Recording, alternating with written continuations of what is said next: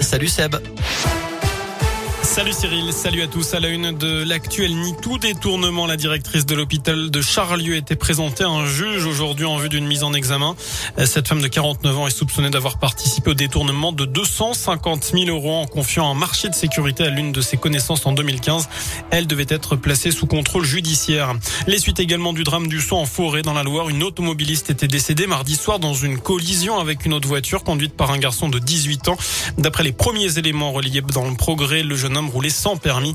Il avait pris la fuite avec sa passagère avant de se raviser. Il aurait aussi reconnu être consommateur de stupéfiants. Des analyses toxicologiques ont été réalisées sur lui. Dans le reste de l'actu, c'est désormais acté. Le projet de loi contre la maltraitance animale a été définitivement adopté par le Parlement. Le texte prévoit notamment d'interdire les animaux sauvages dans les cirques, pareil pour les dauphins dans les parcs aquatiques. Il sera également interdit de vendre des animaux de compagnie sur Internet, sauf pour les éleveurs professionnels. Terminer aussi les ventes de chiens et chats aux animaleries qui pourront seulement présenter des animaux abandonnés et recueillis par des associations. Le texte durcit aussi les sanctions pour maltraitance jusqu'à 5 ans d'emprisonnement et 75 000 euros d'amende en cas de mort de l'animal. Plus d'infos sur radioscoop.com. Elle doit être versée à 38 millions de Français. L'indemnité inflation de 100 euros a été retoquée la nuit dernière par le Sénat à majorité de droite. Mais c'est bien l'Assemblée nationale qui aura le dernier mot. On assume la mesure, a dit tout à l'heure le porte-parole du gouvernement Gabriel Attal. Je vous rappelle qu'elle doit être versée dès le mois prochain aux salariés, fin janvier, début février aux retraités. Des centres de vaccination vont rouvrir leurs portes pour assurer la campagne de rappel. C'est ce qu'a annoncé également euh, Gabriel Attal.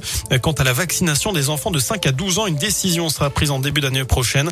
Alors que la cinquième vague est bel et bien là, depuis deux semaines, le nombre de contaminations progresse très rapidement, de l'ordre de 40 à 50% par semaine. Le taux d'incidence est désormais supérieur à 100 cas pour 100 000 habitants sur l'ensemble du territoire.